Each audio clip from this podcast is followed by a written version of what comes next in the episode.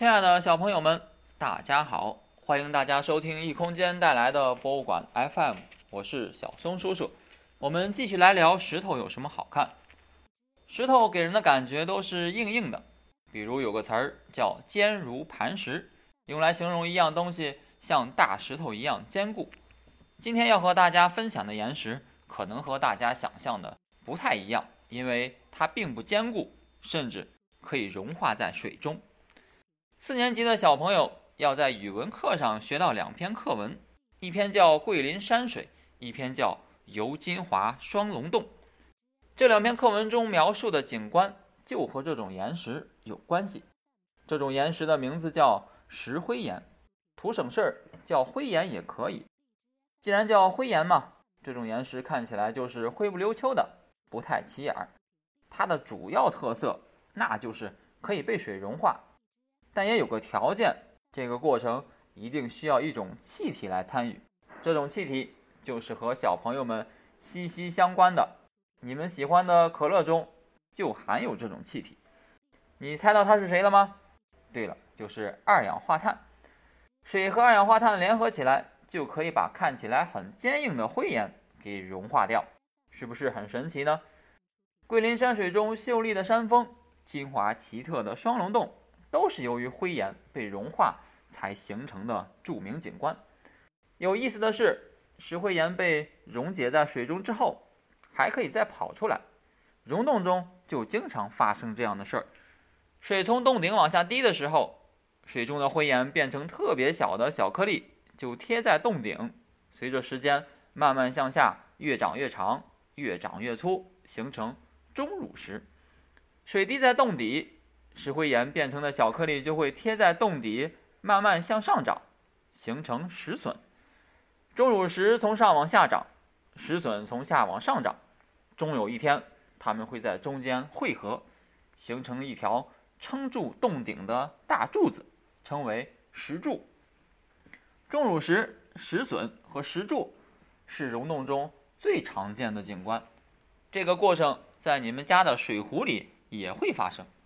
如果水壶中的水溶解了石灰岩，在被加热的时候，石灰岩就会跑出来，贴在水壶的内壁，形成讨厌的水垢。除了这些之外，石灰岩还可以。除了这些之外，石灰岩还和一位鼎鼎大名的大英雄有关系，他的名字叫于谦。小朋友们应该都知道于谦保卫北京城的故事。到你们六年级的时候，就会在语文课本中学到他的一首诗：“千锤万凿出深山，烈火焚烧若等闲。粉身碎骨浑不怕，要留清白在人间。”描述的就是古人用石灰岩烧石灰的场景。石灰岩经历烈火焚烧，最终形成刷在墙上的那种洁白的石灰。作者把自己比作石灰岩，虽然经历万千劫难，不改纯洁清白的人格。石灰岩除了烧石灰之外，还可以用来制作水泥，作为建筑材料，甚至钢铁工业中也不可以缺少它。它的用途还真是不少。那这些石灰岩是怎么形成的呢？石灰岩原本是产生在大海中的，海洋中有很多奇特的浮游生物。它们具有一层坚硬的外壳，浮游生物死去之后，这些外壳就会沉到海底，随着不断的堆积，海底就会堆上厚厚的一层。这时候，位于下部的那些外壳就会承受很大的压力，慢慢的就会被压得很紧，时间长了，就形成了整个一块变成了坚硬的岩石。这种岩石就是石灰岩，它的身体里还经常会含有贝壳和。珊瑚礁。听了小松叔叔关于灰岩的灰，听了小松叔叔关于灰岩的分享，你是不是迫不及待的想去找几块灰岩来观察研究呢？小松叔叔教大家一个判断灰岩的办法：带上一瓶醋，找一块你觉得可能是灰岩的石头，滴上几滴。如果石头冒气泡，那这块石头就是石灰岩。